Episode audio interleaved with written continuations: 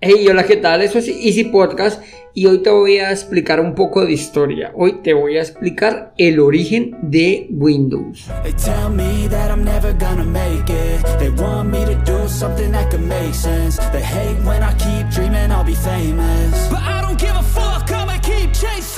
Bienvenidos a Easy Podcast, el podcast, el programa donde hablamos de marketing digital y tecnología en tu idioma. Quiero recordarte que en cuemon.com encontrarás cursos online para emprendedores, todo lo relacionado con el mundo del emprendimiento. Y sin más, comenzamos.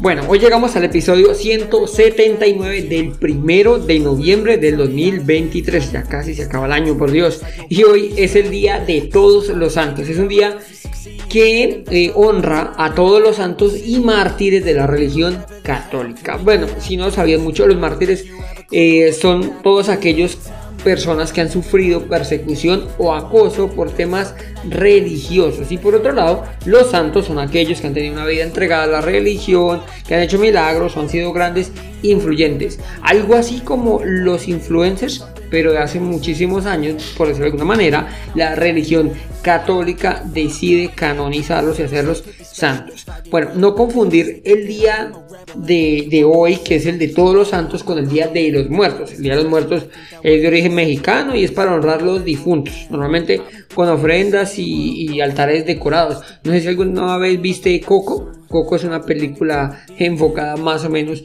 en eso. Ambas festividades tienen en común la memoria de los fallecidos, pero son diferentes tradiciones y diferentes propósitos. ¿Listo? Ahora sí, como dijo el dermatólogo, al grano. Como dice el título, hoy, voy a explicarte la historia de Windows, bueno, más o menos una breve historia de Windows. Recuerda que, bueno, estoy intentando hacer los episodios más corticos y unos 10 minuticos que sea como más rápido de diluir. La historia de Windows ha sido como, eh, por decirlo de alguna manera, turbia, ya que en algunas ocasiones se ha dicho que Bill Gates se robó a Windows bueno, robó Windows a Microsoft, pero la verdad es que así siempre haya sonado, eso no fue así. Sí que Microsoft eh, trabajó con IBM en sus principios proporcional al sistema operativo, el MS2, que era la pantalla negra. Si tienes más o menos más de 30 años, pensaría yo que la conociste o la trabajaste. Y luego, pues ellos siendo los propietarios de MS2, el sistema operativo, ya te digo que se proporcionaba para IBM evolucionó a Windows en su interfaz gráfica. IBM también tenía, pues estuvo un sistema operativo llamado OS 2, OS 2. Sin embargo, pues no tenía nada que ver con Microsoft. Bueno, la historia de Windows arranca en 1985 con el lanzamiento de Windows 1.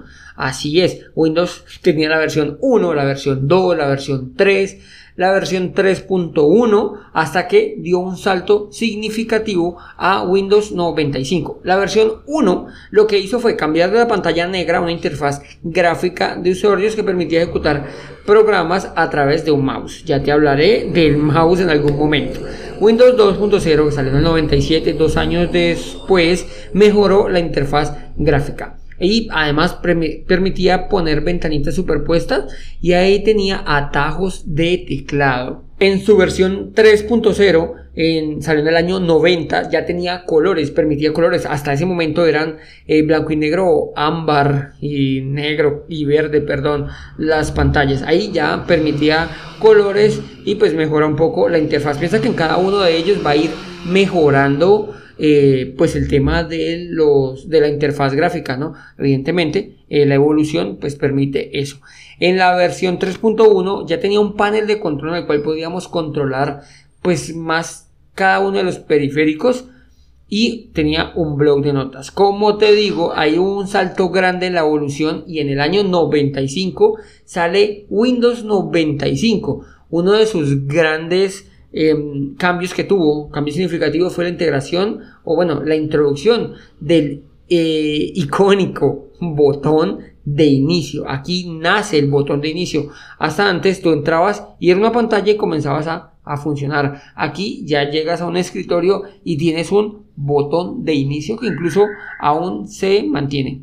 Posteriormente, en el año 98 sale Windows 98 que tiene una integración con un navegador y este pues es evidentemente el de Windows que es Internet Explorer. Tenía estabilidad y soporte para los puertos, los puertos, perdón, USB. Los que conocemos hoy, pues esos se comenzaron a integrar a partir del año 98.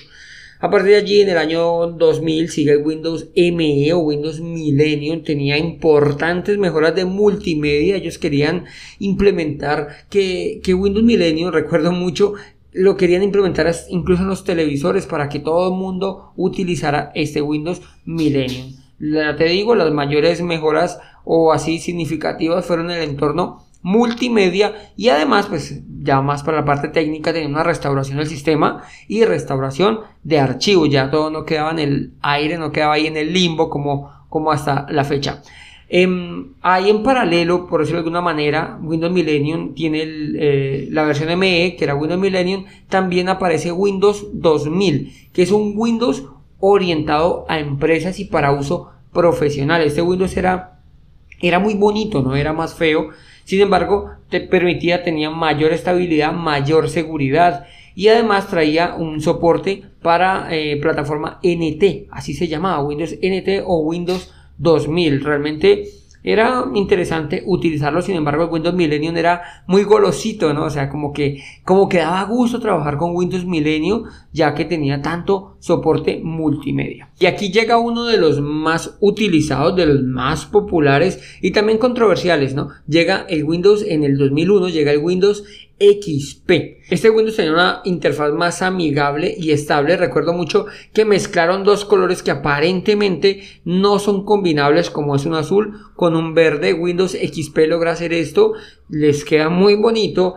Y bueno, además de esto, eh, de que una interfaz más amigable, más bonita, más estable, tenía soporte para redes y multimedia mejorado. De aquí para allá tenemos una evolución, por decirlo de alguna manera, más rápida pero no tan estable como fue Windows Vista. Esto tenía una interfaz aero con unas transparencias, tenía mayor seguridad y una búsqueda instantánea. Sin embargo, no fue tan estable, por lo tanto no era, no fue tan popular. Digamos que muchas personas eh, no, no les gustaba, no trabajaba. Además consumía RAM como memoria RAM como locos.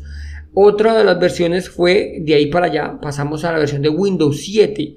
Entonces, Muchos se saltaron de XP a 7, se saltaron el Vista, ya que el Vista pues realmente no te ofrecía mejoras significativas, lo que hacía era sí mejorar el entorno gráfico, pero a costa de sacrificar rendimiento del sistema operativo. El Windows 7 en el 2009 ya tenía mejoras en rendimiento y en usabilidad y barras de tarea mejoradas. Esta versión sí que logró integrar XP con Windows 7, con Windows Vista, perdón, y es una de las versiones más estables que se, se conocen del sistema operativo. Aquí mejoraron o si minimizaron muchísimo las temibles pantallas de la muerte, que eran el pantallazo azul, tantos memes que se crearon por esto, ya que incluso en cajeros se llegaron a ver en las versiones de Windows XP. Windows 7 ya era mucho más estable y tenía mejor rendimiento. Una versión que también un par de versiones que pasaron un poco desapercibidas. Fue en el 2012, Windows 8 trae una interfaz eh, completa, de pantalla completa con aplicaciones y un inicio rápido y una mayor integración en la nube. Esta versión, pues digámoslo así, quiso quitar el inicio y dejaba la pantalla completa para seleccionar las aplicaciones, probablemente no fue tan popular. Sí que pues muchos equipos la traían, sin embargo muchas personas regresaban a Windows 7 porque ya nos estábamos acostumbrados al botón de inicio. Hay otra versión intermedia, bueno, siguiente, que era la 8.1, en la cual regresó el botón de inicio y pues mejora el tema de la interfaz táctil que tanto quiso adaptar con Windows 8. Sin embargo, también este par de versiones, muchas personas mm, se las saltaron. De allí en el 2015 llega Windows 10. O sea que muchos pasaron de XP a 7 y de 7 pasaron a Windows 10. Windows 10, digámoslo así, en la actualidad eh, es uno de los sistemas operativos que más se han utilizado. Tiene actualizaciones pues continuas, más seguidas. Ellos ya estabilizaron, hacer dos actualizaciones en el año, aún se siguen. Trae un asistente virtual que se llama Cortana y un nuevo navegador que se llama Microsoft Edge. Eh, en la actualidad, en el 2021, sale Windows 11, es el Windows que se está utilizando, el que más se está utilizando recientemente. Sin embargo, pues bueno, Windows 10 sigue estando allí, a pesar de que es una un sistema operativo del 2015 realmente aún se utiliza muchísimo el sistema operativo que más se utiliza aún tiene soporte recordemos que Windows 7 que era uno de los que más estaba utilizando hasta el momento dejó de tener soporte a partir del año 2019 creo.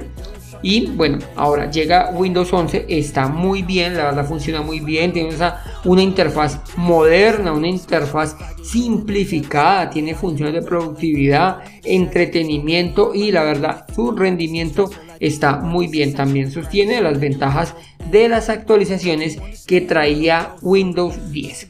Hasta el momento de la grabación de este podcast, o sea, el primero de noviembre del 2023, Windows 11 es el último sistema operativo de Microsoft. Sin embargo, ya se está hablando de Windows 12. Se está hablando que llegaría alrededor de entre el año 24 y 25, no se sabe, por pues no se sabe por fuentes oficiales, sin embargo, pues se estima que entre el año del 2024 y 2025 se presente la nueva versión de Windows que sería Windows 12.